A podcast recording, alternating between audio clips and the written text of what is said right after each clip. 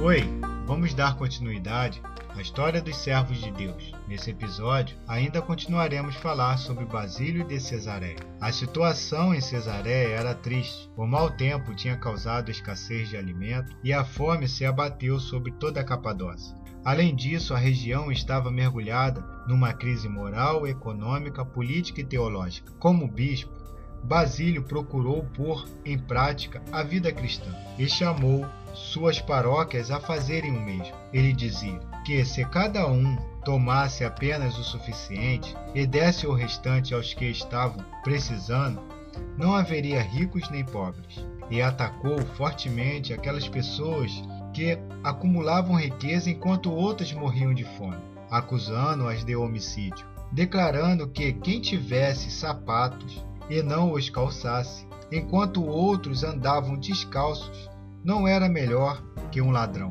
A dor da fome, da qual o faminto morre, é um sofrimento horrível. De todas as calamidades, a fome é a principal, e a mais miserável da morte é, sem dúvida, aquela pela inanição. Em outros tipos de morte, por exemplo, a espada, que põe um rápido fim à vida, ou rugido do fogo, que queima a seiva da vida em pouco instante, ou as presas dos animais selvagens dilaceram os membros vitais. A tortura não seria prolongada.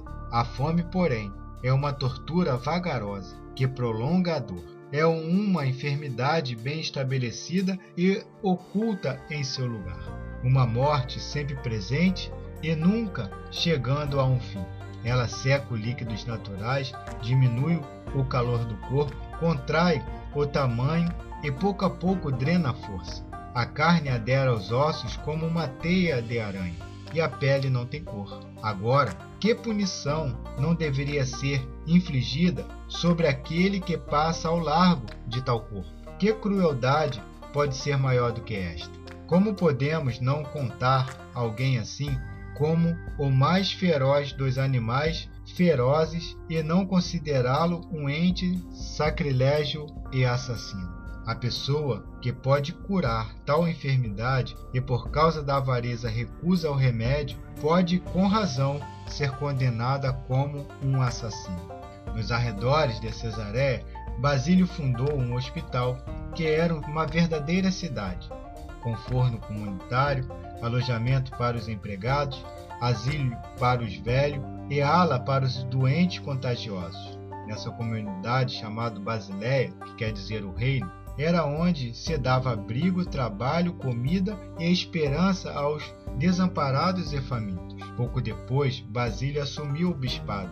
O imperador Valente anunciou sua intenção de visitar a cidade de Cesareia. Como conta Justo Gonçalves, aquelas visitas imperiais geralmente trazia problemas para os ortodoxos, pois Valente fazia de tudo para fortalecer o grupo ariano na cidade que visitava. Para preparar o caminho para a visita imperial, numerosos funcionários chegaram a Cesareia.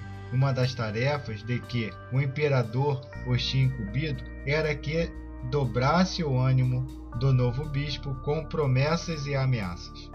Mas Basílio não era fácil de se dobrar.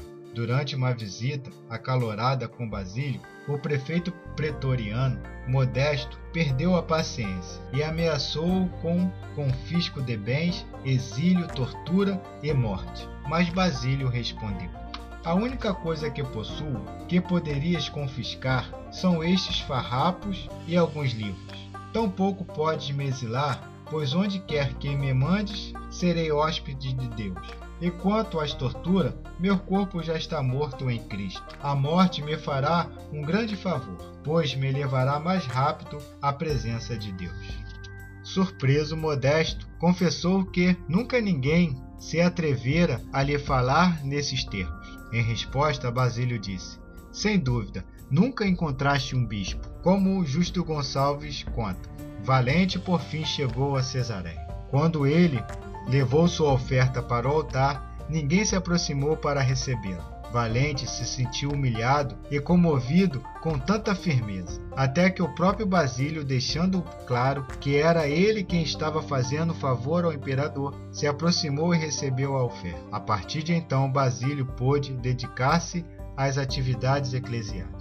Além de agir como hábil pastor, ele continuou organizando e dirigindo a vida monástica. Em meio a esse trabalho, Basílio escreveu numerosos tratados teológicos, ascéticos e pedagógico e litúrgico, além de grande número de sermões e cartas. Nesse tempo, a igreja capadócia estava mergulhada na crise ariana por causa do apoio do imperador Valente. Ao refutá-los, Basílio defendeu a igualdade perfeita do Filho e do Espírito Santo com o Pai. Fica aqui esse episódio. No próximo episódio, continuaremos falar sobre Basílio de Cesareia e falaremos também a divindade do Espírito Santo. Eu te espero lá. Venha comigo.